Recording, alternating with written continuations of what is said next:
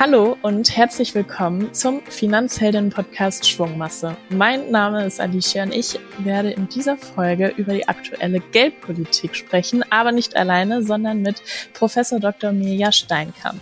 Vor ziemlich genau drei Jahren hat sie mit Katharina damals noch mitten in der Corona-Pandemie schon mal über das Thema gesprochen und seitdem ist einiges passiert.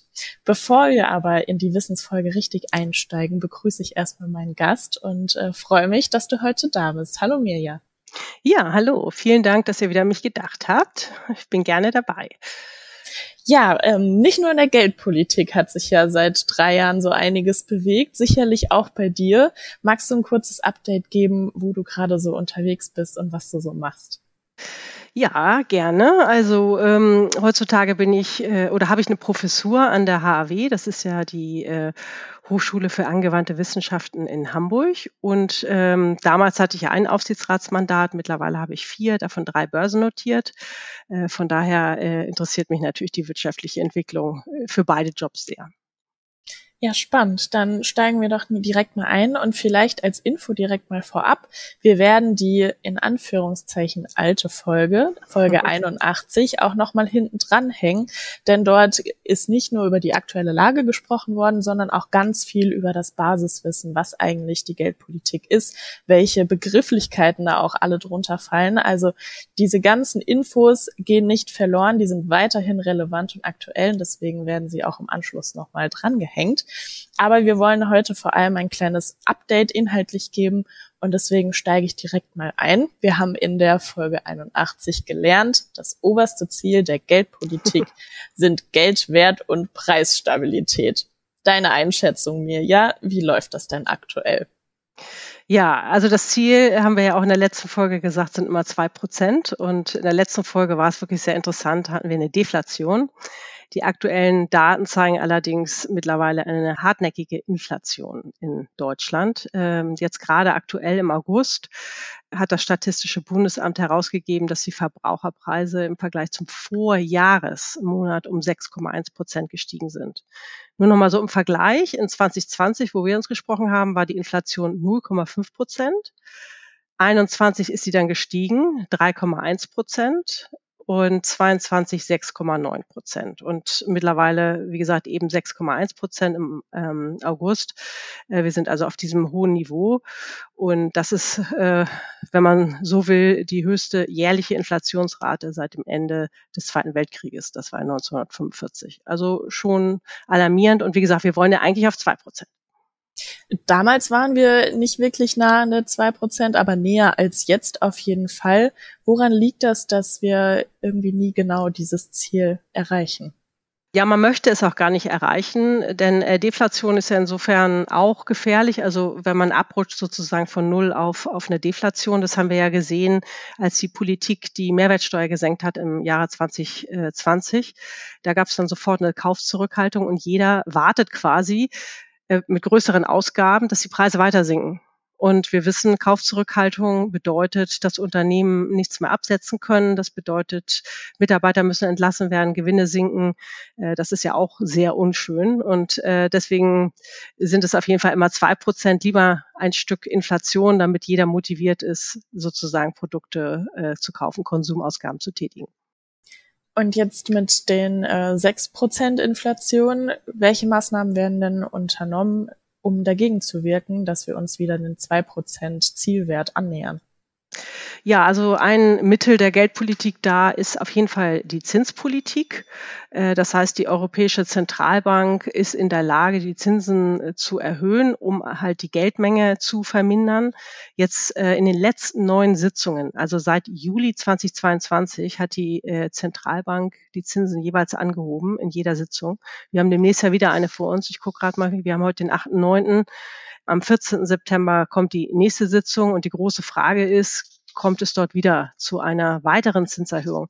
Also der Leitzins ist heute bei 4,25 Prozent und der Einlagenzins bei 3,75 Prozent. Was ist der Unterschied Leitzins und Einlagenzins? Warum sind das zwei verschiedene Zahlen?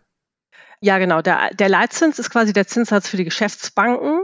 Zu diesem Zinssatz können die Geschäftsbanken sich bei der Europäischen Zentralbank Geld leihen. Kurz gesagt, ne, wenn die mehr Zinsen zahlen, müssen sie halt die Kredite, die sie ausgeben, auch mit einem, einem höheren Zinssatz versehen. Und äh, das stoppt natürlich relativ schnell die Investitionen bei den Unternehmen, weil man kann jetzt ja nur noch Investitionen durchführen, die rentabel sind, also die eine höhere Rendite aufweisen bei dem höheren Zinssatz. Naja, und wir wissen natürlich alle, geringere Investitionen, geringere Ausgaben.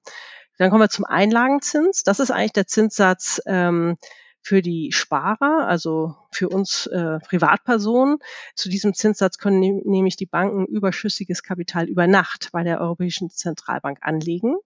Und dann können Sie äh, diesen Zinssatz quasi an die Verbraucher weitergeben. Also die Sparzinsen sind jetzt sozusagen gestiegen für die Verbraucher. Da habe ich gleich noch mal eine Frage zu, aber erst noch mal zurück zur, ähm, zum nächsten Meeting quasi der EZB. Wird dann davon ausgegangen, dass es noch mal einen Zinsanstieg geben wird? Oder wie sind da die Vermutungen im Markt? Ja, wissen tut man es natürlich nicht. Christine Lagarde hält sich da sehr zurück und sagt, sie entscheidet allein auf Basis der Fakten, der Daten. Die Daten sind aber, haben wir ja gerade gesagt, im August recht hoch, weiterhin hoch. Zwar ist ähm, die Inflationsrate im Vergleich zum Juli einen Ticken runtergegangen, aber äh, es ist immer noch auf hohem Niveau. Äh, ich wage da natürlich keine Prognose, ob sie den nächsten Schritt wagt oder sagt, äh, sie macht mal eine Pause, denn es wirkt ja auch die, die Wirtschaft ab. Ne? Also wir lesen ja auch der, in der Zeitung, es kommt die Rezession. Äh, das möchte ja auch keiner. Also das ist ja, ähm, dann hat man eine Geldwertstabilität, aber die Wirtschaft sinkt, die Wirtschaftsleistung sinkt, äh, ist ja auch nicht gewollt. Also von daher ist es ein, ein eine sehr schwierige Entscheidung wo es am Ende keiner weiß. Ich wage es nicht zu vermuten. Äh, es wird auf jeden Fall nicht sinken. Das würde ich sagen. Okay, dann ähm, warten wir auf die News in der kommenden Woche und äh, unsere Folge wird ja dann quasi brandaktuell sein. Also da kann man dann quasi direkt schon mal nachschauen. Äh, dann nochmal direkt äh, zurück zum Thema für die Sparerinnen und Sparer. Ist es dann jetzt also wieder attraktiver geworden, sein Geld bei der Bank anzulegen oder wie würdest du dazu sagen, was, was man da mit seinem Geld am besten macht? Ja, also ehrlich gesagt, auch als Professorin bin ich jetzt wieder in einer erfreulichen Lage, ähm, zu sagen, wer spart, hat mehr davon, hat mehr Geld am Ende. Das war ja äh, für die Investitionsrechnung eine schwierige Situation zu sagen, ist eigentlich egal, wann man sein Geld ausgibt, jetzt oder später. Es ist tatsächlich so, wer sein Geld jetzt anlegt, bekommt Zinsen dafür und hat dann in Zukunft äh, mehr davon. Allerdings ist dieses mehr so eine Frage, denn ähm, man muss ja eigentlich von den Zinsen, die man erwirtschaftet, die Inflationsrate wieder abziehen. Das heißt, ähm, wenn die Zinsen, haben wir ja gerade gehört, sind jetzt so ungefähr bei, drei Prozent, äh, die Inflationsrate bei äh, sechs, sieben. Ähm, also es sind ehrlich gesagt negative Realzinsen, äh, die man erwirtschaftet. Also es macht nicht wirklich Sinn, das Geld auf die Bank zu bringen, aber besser als gar nichts. Und es wird dazu führen, dass der eine oder andere seine Sparquote erhöht.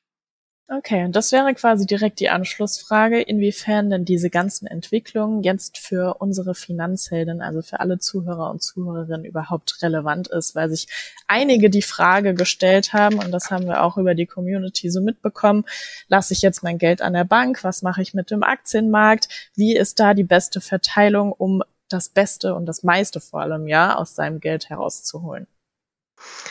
Ja, das ist äh, in der Tat eine interessante Frage. Also viele von ähm, den Finanzheldinnen legen ja auch ihr Geld in ETF-Sparplänen an. Ähm, die bilden ja den Aktienmarkt nach, also meist ein Aktienportfolio, also ein Index.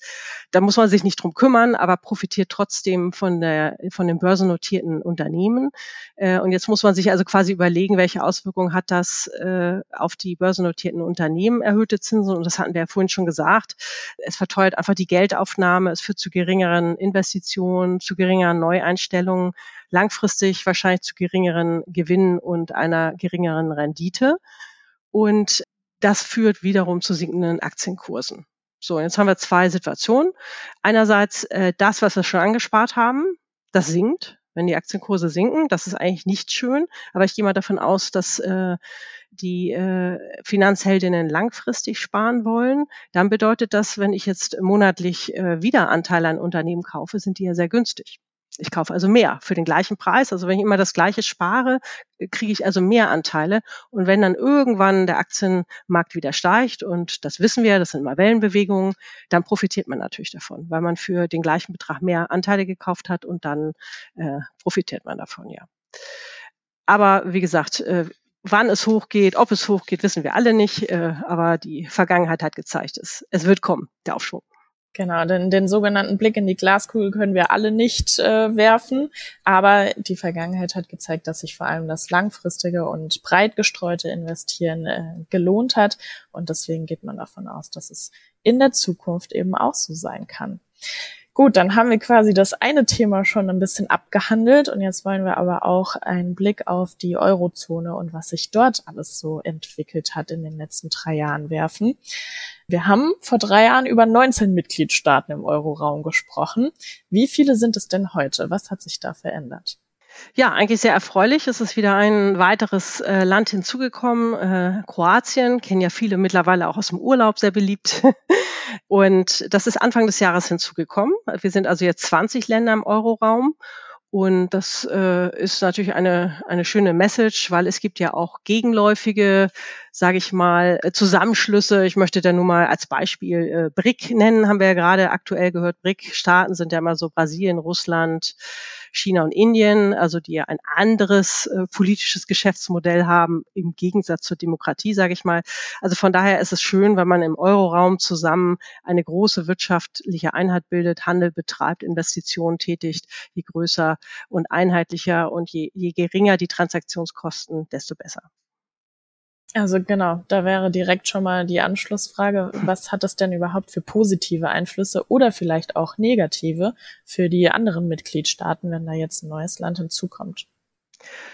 Ja, also positiv denke ich, ist äh, der überwiegende Teil, denn man wird ja eigentlich nur aufgenommen, wenn man die Kriterien erfüllt. Also äh, ein Kriterium ganz nebenbei ist zum Beispiel geringe Korruption. Das muss man im Griff haben. Da gibt es ja einige Länder, die auch gerne hinzu wollen, das aber noch nicht ja, in Griff bekommen haben.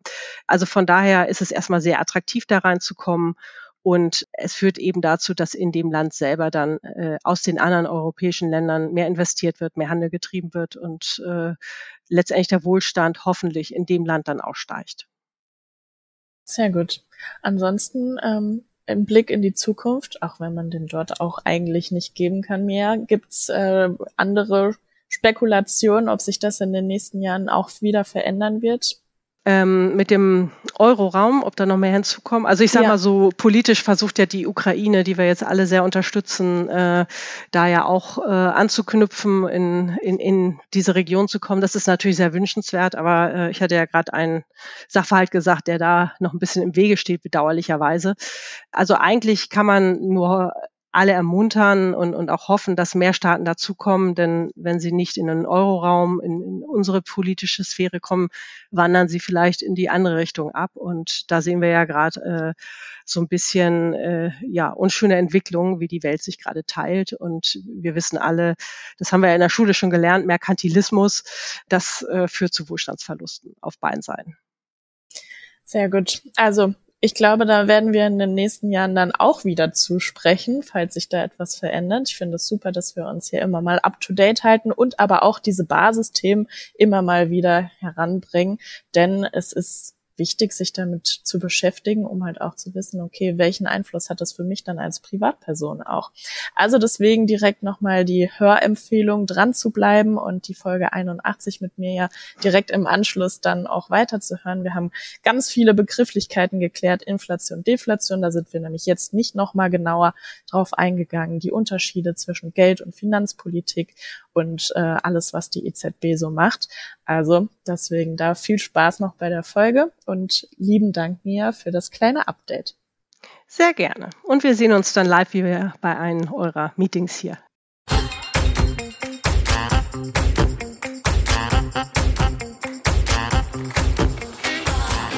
Willkommen zu einer neuen Folge des Finanzhelden Podcasts Schwungmasse. Mein Name ist Katharina und ich freue mich sehr, dass wir zu dem aktuellen Themenschwerpunkt, den wir auf Instagram haben, nämlich Geldpolitik, eine richtige Wissensfolge an den Start bringen. Und zwar habe ich heute in der Leitung Professor Dr. Mirja Steinkamp. Ihre ganzen Titel, die sie innehat und was sie alles tut, habe ich mir aufgeschrieben. Und zwar hält sie eine Professur an der Nordakademie. Sie ist Aufsichtsrätin bei der Basler AG, Steuerberaterin und Wirtschaftsprüferin und schon seit einer geraumen Zeit Unterstützerin der Initiative Finanzheldin. Sie war auch schon bei einigen unserer Formaten mit dabei, zum Beispiel beim Live Talk, wo es um das Thema ähm, Anlagestrategien ging und hat das wunderbar erklärt. Deshalb habe ich sie mir gegriffen und Mirja, ich freue mich sehr, dass du dabei bist. Hallo. Hallo, Katharina. Vielen Dank, dass du mich einlädst. Das hat mich gefreut, dass ich nochmal dabei sein kann, denn es macht wirklich immer viel Spaß, in diesen eloquenten Runden über Finanzthemen zu sprechen. Das freut mich sehr. Und ähm, ja, ich habe es eben gesagt, du kannst so wunderbar gut erklären. Das hast du wahrscheinlich auch deiner Rolle dann äh, ja durch die Professur dann auch zu äh, verdanken.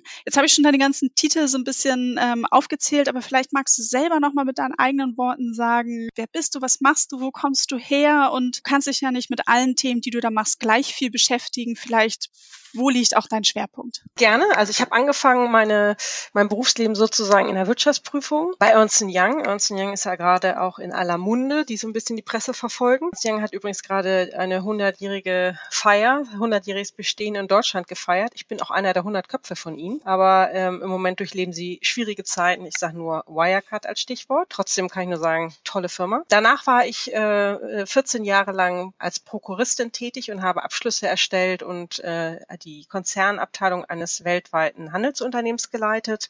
Das war super spannend und hatte in dem Bereich sehr viel mit Banken zu tun. Nach insgesamt 20-jähriger, sage ich mal, operativer Berufserfahrung habe ich mich dann entschieden, eine Professur anzunehmen und mein Wissen weiterzugeben und parallel dazu Aufsichtsrätin zu sein. Ich habe zwei Mandate, du hast es gerade gesagt, bei der börsennotierten Basler AG, äh, Hightech-Unternehmen, also Industriekameras und dann bin ich noch einem, bei einem Beratungsunternehmen im Aufsichtsrat. Und äh, jetzt äh, als Aufsichtsrätin empfange ich quasi gan diese ganzen Berichte, die ich früher geprüft und erstellt habe, weil als Aufsichtsrat beauftragst du ja den Wirtschaftsprüfer. Und äh, die Professur ermöglicht es mir, mein Wissen weiterzugeben und mit jungen Leuten tolle Themen aufzuarbeiten. Und wir haben ja auch schon mal mit Finanzheldin ein Projekt aufgesetzt, äh, gemeinsam und äh, ein Thema bearbeitet. Das macht mir, muss ich sagen, sehr viel Freude. Es ist sehr sehr spannend und äh, sehr vielfältig. Wie bist du denn so ein bisschen zur Professur gekommen? Also wie, ähm, wann hast du dafür den Entschluss gefasst? Ja, ich wurde äh, gefragt, als äh, ob ich Aufsichtsrätin werden wollte und habe dann und dann war zufällig, muss ich gestehen, die Professur ausgeschrieben und ich dachte, das ist eigentlich eine ganz gute Kombination, denn man muss ja schon ein bisschen Zeit mitbringen, auch als Aufsichtsrätin. Wenn du so da äh, so eine Festanstellung hast und wirklich von von acht bis acht arbeitest, ist es dann manchmal ein bisschen schwierig. Ja, da habe ich tatsächlich nach 20 Jahren meinen Beruf nochmal komplett um umgekrempelt, war, äh, das ist ja erst jetzt vier Jahre her, war tatsächlich ein Risiko auch, denn man weiß ja nicht, äh,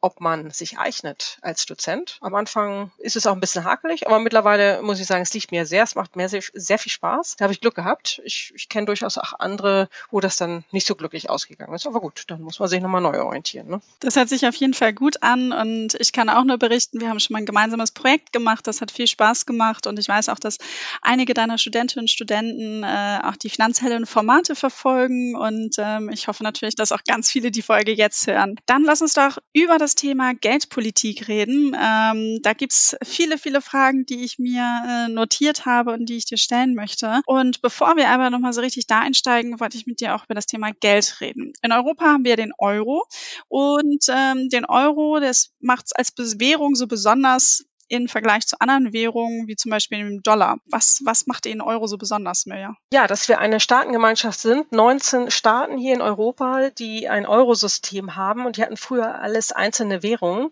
Und äh, obwohl wir halt in Europa so unterschiedlich sind, also auch, auch von der, ich sag mal so Italien, Spanien, Deutschland, von der Mentalität, von den Gesetzen, haben wir halt alle zusammen eine Währung und haben es geschafft, tatsächlich äh, eine Währung auf die Beine zu stellen, sodass äh, der, der Geldtransfer so einfach ist ist. Äh, es gibt nur noch ein paar Länder, die es nicht haben. Das kennen wir aus dem Urlaub, Dänemark und äh, auch die äh, Engländer. Einige haben Angst davor, obwohl in Summe ist es ja nur förderlich, je größer der Euroraum ist, desto einfacher ist der Geldverkehr. Und ähm, ja, vielen Dank einmal für, für diesen Einstieg. Aber jetzt so zum Thema Geldpolitik. Was ist wirklich die Idee dahinter und welche Aufgabe soll sie erfüllen? Äh, die Geldpolitik, äh, die Idee dahinter ist eigentlich mit wirtschaftspolitischen Maßnahmen die Ziele ähm, der Geldpolitik zu verfolgen. Das oberste Ziel, gerade in Deutschland, da wir äh, in der Nachkriegszeit wirklich mal eine Inflation erlebt haben, eine hohe Inflation, ist Geldwertstabilität. Preisstabilität und Geldwertstabilität. Das ist das oberste Ziel. Die Deutschen sind auch so ein bisschen geschädigt halt aus dieser Phase damals. Und wir haben ja nach dem Krieg dann damals die D-Mark eingeführt und Danach ging es den Deutschen auch sehr viel besser. Und sie waren auch alle, alle sehr traurig, die Deutschen, muss man sagen, als dann die D-Mark abgegeben worden ist. Das war nämlich eine sehr stabile Währung und wir dann den Euro bekommen haben. Also in Deutschland wurde das jetzt, wurde das jetzt nicht so gut aufgefasst. Aber der Euro, muss man sagen, äh, ist bisher ja ein Erfolg geworden. Bedeutet aber, dass für alle Länder, die da verbunden sind, äh, gewisse Disziplin herrscht, weil ja alle äh, diese geldpolitischen Entscheidungen und Maßnahmen in ihren Ländern umsetzen müssen, um ihnen den Euro stabil zu halten. Du hast jetzt eben schon ein paar Fachbegriffe genannt. Ähm, ich habe es mir für zwar für einen Ticken später aufgeschrieben, aber ich dachte, wir können ja jetzt schon einmal darüber sprechen. Du hast Inflation, Preisstabilität und das Thema ähm, Kaufkraft dann auch erwähnt. Magst du vielleicht einmal so ein bisschen darauf eingehen, was dahinter steckt? Weil dann können wir später sozusagen, hat man schon die Erklärung, wer, wer mit den Begriffen noch nicht so viel zu tun hatte und kann das sozusagen für den späteren Verlauf schon mal abspeichern. Kommen wir am besten erstmal zu äh, Kaufkraft. Was ist die Kaufkraft? Das ist im Prinzip das, was sich jeder von seinem Einkommen vielleicht auch äh, zusätzlich Ersparnisse leisten kann, also einen gewissen Warenkorb Waren, die man sich leisten kann. Diese Waren sind in Deutschland, misst man diese Kaufkraft an einem Warenkorb. Das ist ganz interessant. Dieser Warenkorb ist äh, zusammengestellt, der wird ab und an angepasst, hat aber in Summe tatsächlich 650 Produkte da drin und von jedem ist halt äh, eine gewisse Gewichtung in diesem Warenkorb und man verfolgt quasi, wie sich die Preise dieses Warenkorbes verändern, denn es gibt natürlich immer mal Sachen, die billiger werden. Das wissen wir alle so die technischen Geräte werden eigentlich tendenziell immer billiger. Andere Sachen äh, steigen. Würden wir jetzt ähm, unser Einkommen stabil haben, also keine Gehaltssteigerung und der Warenkorbpreis steigt ständig, dann werden wir also reale Einkommensverluste haben und unsere Kaufkraft sinkt. So ist es aber, dass die meisten ja, äh, das kann man ganz nebenbei, wo wir darüber reden, ja auch empfehlen. Also Gehaltssteigerung sollte man jedes Jahr zumindest in Höhe, und jetzt kommen wir zum zweiten Begriff, der Inflation haben. Denn äh, ein Inflationsausgleich bedeutet, dass das Gehalt insofern ansteigt, wie eben dieser Warenkorb ansteigt. Inflation bedeutet eigentlich nur die Preissteigerung dieses Warenkorbes. Wenn wir jetzt vorhin gesagt haben, das oberste Ziel der ähm, wirtschaftspolitischen Entscheidung ist äh, Preisstabilität, dann ist da sage ich mal, im Euroraum. Die Europäische Zentralbank hat sich selber dort ein Ziel gesetzt. Das kennen vielleicht viele. Und zwar ist das Ziel eine Inflationsrate um und bei zwei Prozent. Und das bedeutet also, dass jedes Jahr die Preise ungefähr um zwei Prozent steigen. Im Moment haben wir eine Preissteigerung im Juni, war das 0,9 äh, Prozent, also ein bisschen geringer.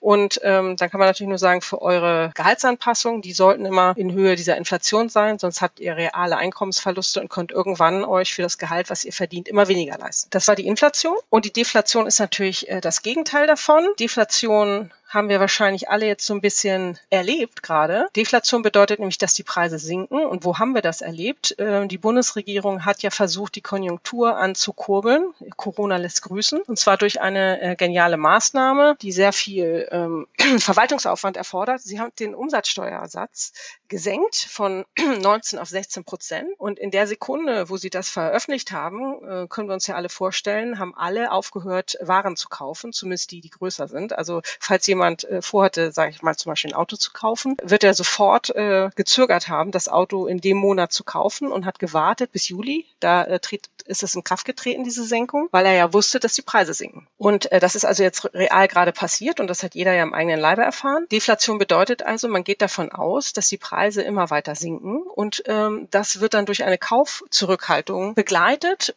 und das führt halt dann äh, dazu, ähm, naja, wenn man weniger kauft, das merken ja die Leute jetzt, dann ähm, werden die Gehälter gekürzt, Kurzarbeit, sinkende Nachfrage, Mitarbeiter werden entlassen. Also das hört sich auf den ersten Blick ganz gut aus äh, an, sinkende Preise.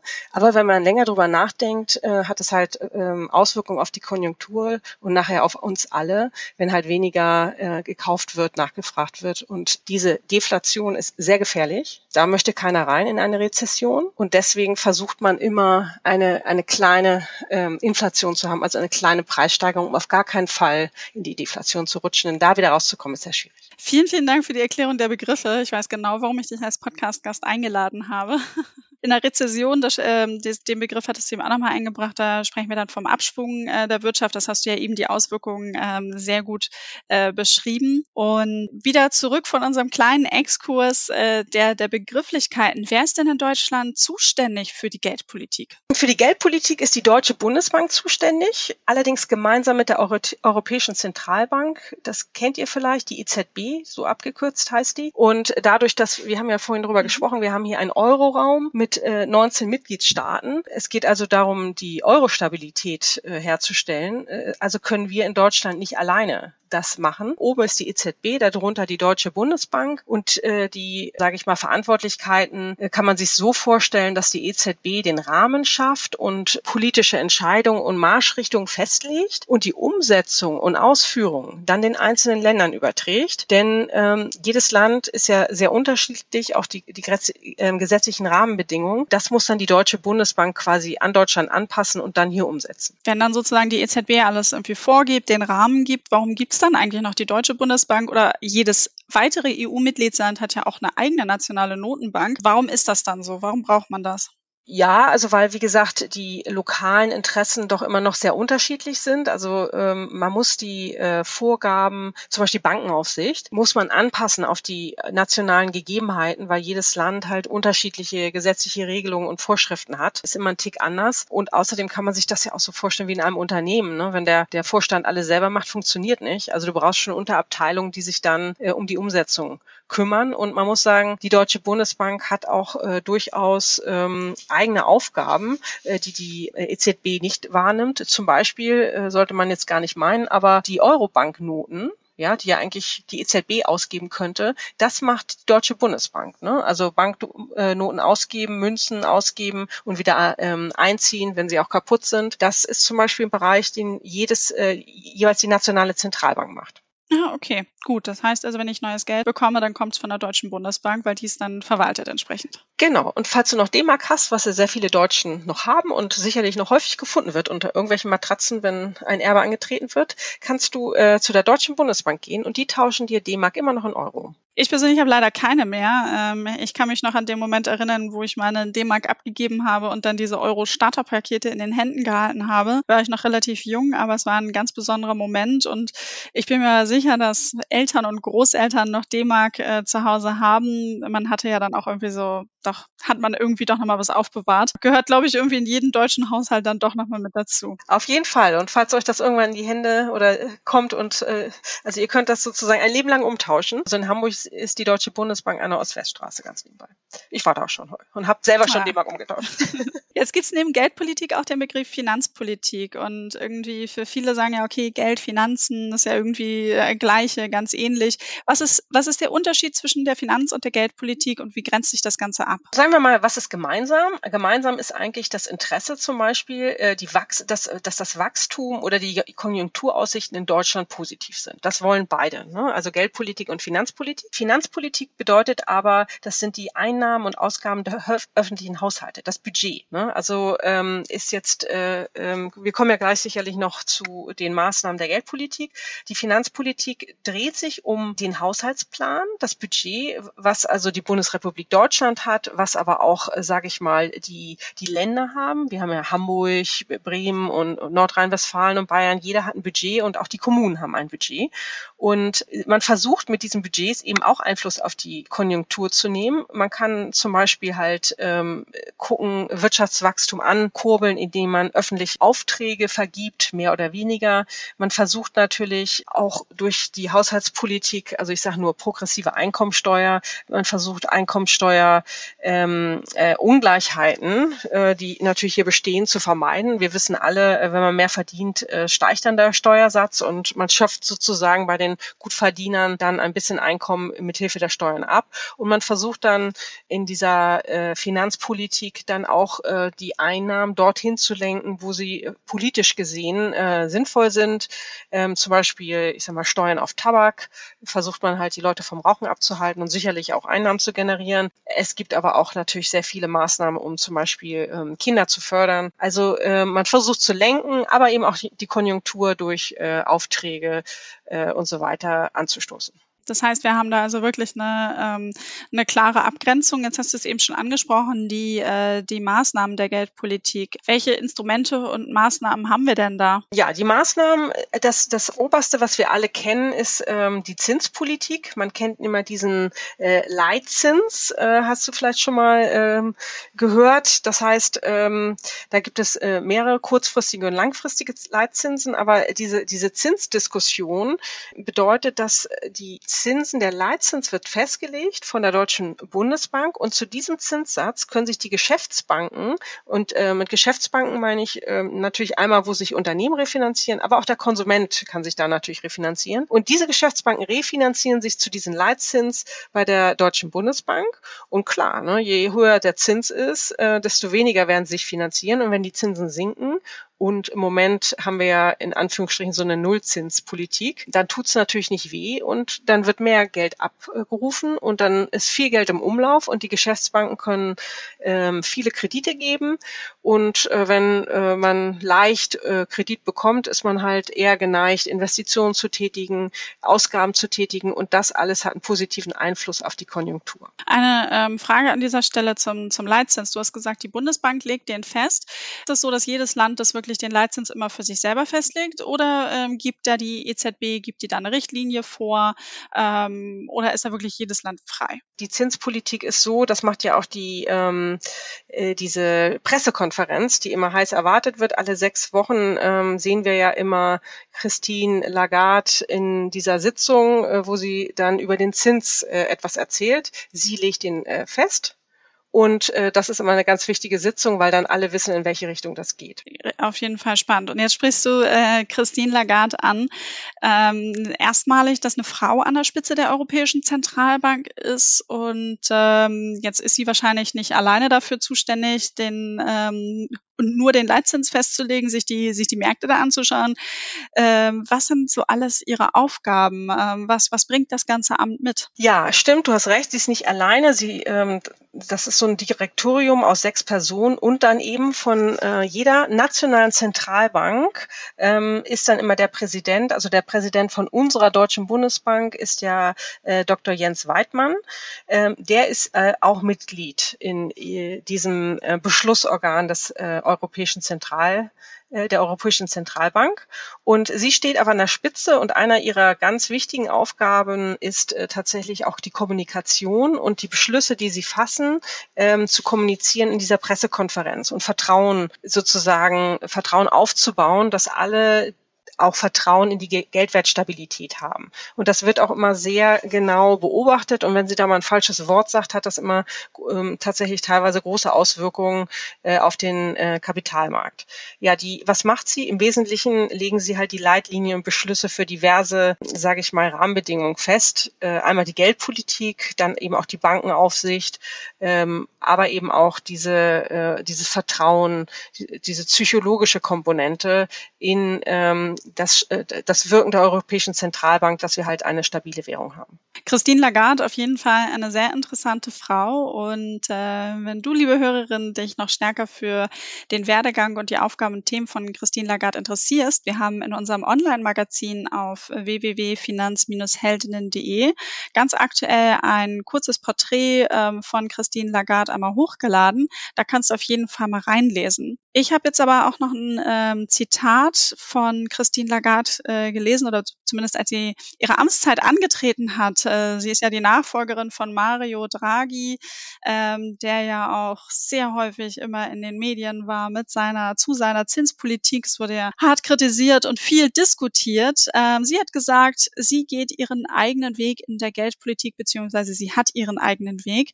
Äh, was hat sie damit gemeint? Ja, da gibt's äh, zwei Möglichkeiten, was sie damit gemeint hat. Einmal hat sie gesagt, jeden Stein in der EZB wolle sie umdrehen. Das heißt, alle Maßnahmen, mhm. die äh, Mario Draghi bis dato getroffen hat, ne, äh, und das ist eben diese, diese Nullzinspolitik. Ähm, man, also eigentlich ist man, äh, also mit, mit den Maßnahmen und die man so hat, also die Zinspolitik, ähm, äh, also ich sage mal, man kann ja nicht noch niedriger gehen. Und wir haben bei den Geschäftsbanken ja teilweise schon negative Zinsen. Also äh, das ist ausgeschöpft. Und da war eben einmal so, äh, dass sie sagte, sie guckt sich das alles an, ob die Maßnahmen, die getroffen worden sind, ob die so weitergeführt werden. Ähm, das ist das eine. Und das fanden äh, tatsächlich viele Kritiker sehr gut, dass sie all diese äh, Maßnahmen, äh, also wir haben über den Leitzins gesprochen, aber es gibt ja auch noch, ähm, sage ich mal, äh, eine Mindestreservepolitik und eben die Öffentlichkeitsarbeit äh, dass sie das sich alles anschaut und wirklich nochmal evaluiert, ob das der richtige Weg ist. Das ist das eine. Und das andere, was sie sagte, ähm, ich werde meinen eigenen Stil haben und das bezog sich auf das Thema Sprache. Äh, ihre Idee war äh, zu sagen, dass sie gerne diesen Vertrauensverlust, der im Moment so ein bisschen äh, zu sehen ist mit dieser Nullzinspolitik, ähm, also warum ist ein Vertrauensverlust da? Ja, weil wir ähm, Konsumenten, wir Sparer, wir kriegen ja nichts mehr dafür. Also eigentlich ist das mhm. äh, eine tägliche Geldentwertung, wenn die Inflation, ähm, sag ich mal, zwei Prozent sein soll, aber du kriegst kein, keine zwei Prozent auf dein Geldguthaben, dann bedeutet das, dass dein Geld sich äh, jeden Tag entwertet. Und da verliert man natürlich Vertrauen. Und ihre Idee war halt zu sagen, wir müssen äh, die Menschen abholen und Menschen mit unterschiedlichem Bildungsniveau und unterschiedlichem äh, Vorwissen müssen wir besser erreichen. Und da wollte sie dann halt ähm, ja etwas umgangssprachlicher äh, in ihren Pressekonferenzen sein.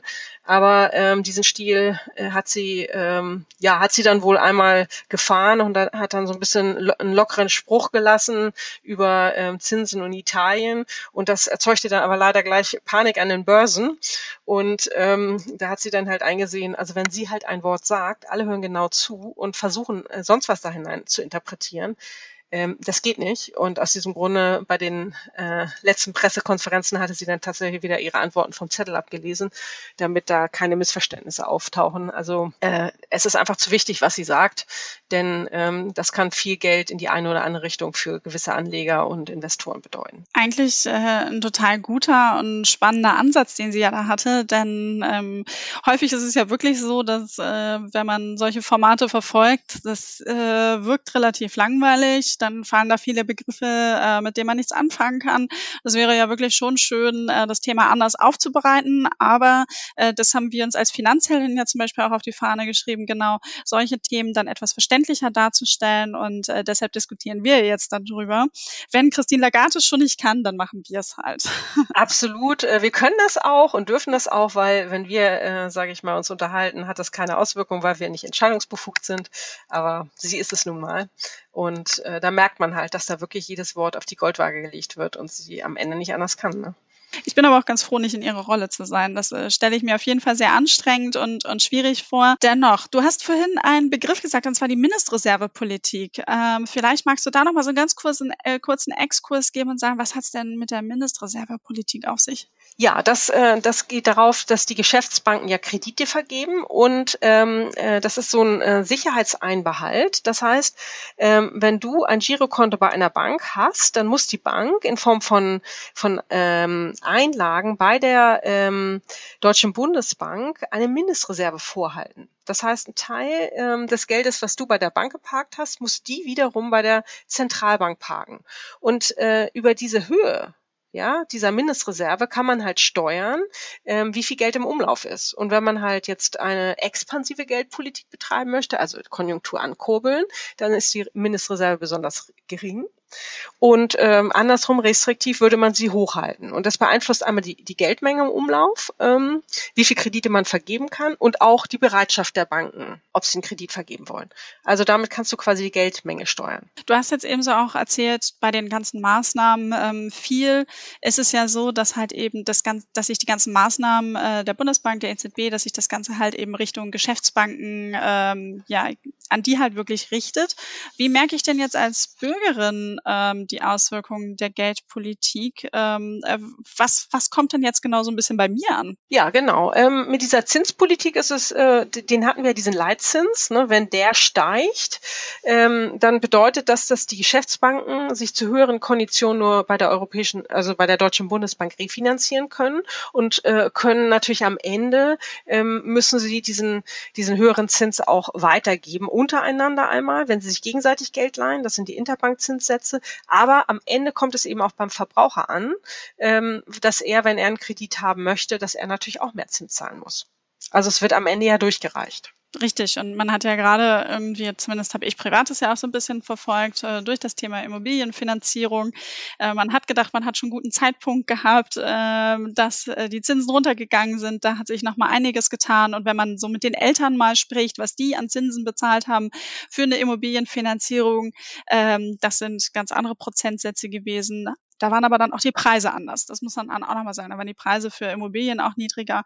Und das ist dann schon spannend, äh, wie sich das Ganze dann auch wirklich verändert. Absolut. Ähm, also ich, ich habe auch noch einen höheren Zinssatz als du, würde ich sagen. Und dann in dem Moment denkt man auch so, oh, guck mal, wie die Zinsen sich entwickeln. Aber die Wahrheit ist ja, wenn wir das jetzt mal praktisch sehen, du hast eine Immobilie und da, du bist ja nie allein. Also wirst du dann immer dir genau ausrechnen, wie viel du, du dir leisten kannst für diese Immobilie, um halt zu bieten. Und das machen die anderen ja auch. Und wenn die Zinsen dann sinken, sinken sie ja für alle mit dem Ergebnis, dass die Preise der Immobilien steigen. Weil du ja immer genau so das Maximum, was du dir leisten kannst, bieten wirst. So am Ende hast du nichts gewonnen. Ne? Jetzt äh, hast du vorhin schon mal so ein bisschen das Thema Corona-Krise auch angeschnitten. Ähm, ja, im Zuge der Corona-Krise haben ja viele europäische Staaten, insbesondere die südeuropäischen, wie zum Beispiel Italien und Spanien, die Politik der EZB begrüßt, dass sie mit dem Geld die Krise besser überwinden können. Also sie haben ja einiges an Geld bekommen. Aber ähm, es gibt dann ja auch immer wieder Kritik an der EZB und ihrer expansiven Geldpolitik. Warum und ähm, was halten die Kritiker und Kritikerinnen der EZB denn vor? Ja, also zum einen muss man sagen, äh, äh, ist so ein bisschen der Vorwurf im Raum, dass der ähm, EZB am Ende so langsam die Luft ausgeht. Ne? Also die Zinsen sind mehr oder weniger null. Wo soll es denn noch hingehen, ähm, wenn die Konjunktur einbricht? Und äh, Corona hat jetzt auch nichts mit einer normalen Konjunkturdelle zu tun. Das war ja eine Sondersituation. Und jetzt wird quasi mit Geldpolitik so eine so eine Sondersituation geheilt. Das ist eigentlich, muss man sagen, eher die Aufgabe äh, dann der Finanzpolitik, dort die Konjunktur anzukurbeln. Äh, und man hat ja auch gar keine Maßnahmen mehr. Ich meine, man kann das Geld ja jetzt äh, auch nicht verschenken. Ne? Ähm, das ist so ein bisschen die Kritik, dass eigentlich ähm, da gar kein Puffer mehr ist, um jetzt nochmal die Konjunktur äh, anzukurbeln. Jetzt äh, der, der Zinssatz liegt am Boden, äh, dann gibt es immer noch, äh, hast, hat, habt ihr vielleicht schon mal gehört, Anleihekäufe, ne? dass äh, die äh, ganz viele Anleihen gekauft werden von Banken ähm, und äh, dort dann sozusagen die Geldmenge äh, erhöht wird mit dieser Anleihekäufe, weil äh, wenn die Deutsche Bundesbank oder die Europäische Zentral, Zentralbank Anleihen kaufen, ist das ja nicht so, dass sie Geld nehmen, was sie haben, sondern sie schaffen neues Geld. Ja, sie drucken quasi das Geld, um diese Anleihe, Anleihekäufe zu finanzieren und ähm, erhöhen dadurch die Geldmenge bei den Geschäftsbanken. Und dann können die halt wieder ähm, Kredite vergeben. Ja, und es ist jetzt ganz schwierig, das zurückzudrehen. Ne, wir äh, haben die Corona-Krise und wie willst du jetzt aus dieser, dieser äh, expansiven Geldpolitik wieder rauskommen? Und eigentlich würde man ja jetzt erwarten, dass wir unserem Ziel Inflation zwei Prozent dann natürlich sehr nahe sind. Das, ähm, also laut Lehrbuch müsste das jetzt so sein. Aber ich habe ja gerade gesagt, im Juni ist die Inflationsrate 0,9 Prozent. Das heißt, es verpufft. Wir sind nicht bei zwei Prozent und eigentlich haben wir nichts mehr im Köcher. Ne? Und das ist so ein bisschen die Kritik auf jeden Fall, äh, wenn du es so erklärst, eine, eine verständliche Kritik. Und wenn man aber mal über den großen Teich guckt in die USA, äh, die, die Fed sozusagen das Gegenstück zur EZB, die macht dort ja ähm, ähnliches. Sie haben ja auch wahnsinnig viel Geld in den Markt gepumpt. Ähm, sie hatten ja noch mal vor einigen Wochen weitere 600 Millionen äh, Milliarden Euro in ihr äh, PEP-Programm, Pandemic Emergency Purchase Program, äh, reingesteckt und auch beschlossen, dass es halt mindestens bis Juni 2021 verlängert wird. Also man sieht, dort passiert Ähnliches. Ähm, wie kann man das dann jetzt sozusagen dann auch weltweit betrachten? Also steuern wir alle äh, in die falsche falsche Richtung? Oder wie, wie würdest du jetzt sagen, wie, wie kann man das sozusagen auch so ein bisschen greifen? Oder was, was sollte das einen auch für die Zukunft so ein bisschen, ähm, welche Gedanken muss man sich vielleicht auch ein bisschen machen? Naja, das, das Risiko ist ja, was man sagt, ähm, dass jetzt viele Unternehmen am Leben gehalten werden, deren Geschäftsmodell gar nicht tragfähig ist. Und die werden nur am Leben gehalten, weil der Zinssatz so niedrig ist, weil die Refinanzierung so niedrig ist. Ähm, und das Gleiche gilt im Privatbereich. Wir haben vorhin über Immobilien gesprochen. Mit, ähm, ne, es wird also äh, Geld äh, zu sehr, sehr günstigen Konditionen ausgegeben an, ähm, sage ich mal, äh, Bürger und Bürgerinnen, die sich dann gerne natürlich eine Immobilie kaufen. Und das haben wir ja in den USA schon gehabt. So kam ja die letzte äh, Bankenkrise dort zustande. Und plötzlich äh, steigen die Zinsen, dann können sie ihre äh, Zinsen und Tilgung nicht mehr bedienen. Und dann haben wir große Kreditausfälle und das kommt dann wieder auf die Banken zurück und dann äh, haben wir ein Bankenrisiko. Das ist so ein bisschen die Schwierigkeit. Jetzt im Moment bei diesem niedrigen Zinssatz kann man viele Schulden machen, alles ist gut, aber irgendwann steigen die Zinsen und dann werden die Leute es nicht mehr bedienen können, weder Unternehmen noch äh, Immobilienkäufer. Und dann kommt das böse Ende. Auf jeden Fall äh, eine spannende Situation. Für einen persönlich natürlich dann immer wichtig, genau das auch ein bisschen im Blick zu haben, äh, etwas in die Zukunft zu schauen, zu schauen, äh, wie bin ich selber finanziell aufgestellt und sich dann darum auch zu kümmern, da für sich die richtigen Fäden zu ziehen und ähm, ja, möglichst äh, gute Entscheidungen zu treffen. Ähm, Mirja, ich bin mit meinem Fragenzettel am Ende, ich habe wahnsinnig viel Wissen äh, nochmal von dir bekommen. Und ich muss gestehen, ich hatte das zwar alles mal in der Schule, aber das ist auch schon eine Weile her. Und mal das nochmal so ein bisschen aufzufrischen, äh, fand ich total gut, deshalb habe ich mich so auf die Folge gefreut. Gibt's noch was, wo du sagst, das sollte man sich nochmal anschauen, das ähm, sollte man wissen? Oder ähm, ja, vielleicht noch irgendwie so ein Abschlussappell von dir? Abschlussappell. Ja, gut, wir müssen natürlich alle gucken, was du, das eine, was du gesagt hast, ist richtig. Wenn du eine Immobilie kaufst, äh, rechnet euch das bitte durch, falls die Zinsen steigen, dass ihr euch da nicht übernehmt. Und das andere ist natürlich, äh, wer Geld aktiv hat, also ein Guthaben, muss sich auch gut überlegen, wo er es investiert. Auf ein Sparbuch macht es wenig Sinn. Ähm, da sollte man vielleicht mal gucken, Aktien oder Immobilien ist jetzt natürlich auch nicht schlecht. Also äh, äh persönlich sollte man sich die Finanzen angucken. Die Situation ist eine sehr besondere. Man muss das Risiko sehen, aber eben auch die Chancen. Das könnte ich nur noch mal unseren Finanzhelden mitgeben. Und ansonsten kann ich nur sagen, vielen Dank für die Einladung. Hat Spaß gemacht und war sehr kurzweilig. Hätte ich gar nicht so gedacht bei dem Thema. Äh, ja, denkt man manchmal gar nicht, aber das freut mich, dass du das auch so siehst. Mir ist es nämlich auch so ergangen, weil wenn ich jetzt schon auf die Uhr gucke und sehe, wir haben schon über eine halbe Stunde gesprochen, fand ich das total gut. Und äh, wer weiß, vielleicht kannst du ja demnächst deinen Studentinnen und Studenten einfach mal die Folge dann zur Verfügung stellen, wenn es bei euch um Intro geht zum Thema Geldmarktpolitik. Ähm, und mit diesen Worten äh, sage ich vielen, vielen Dank, Mirja, für deine Zeit und ähm, wünsche dir noch einen schönen Tag. Vielen Dank und ja, bis zum nächsten Mal. Tschüss, Katharina.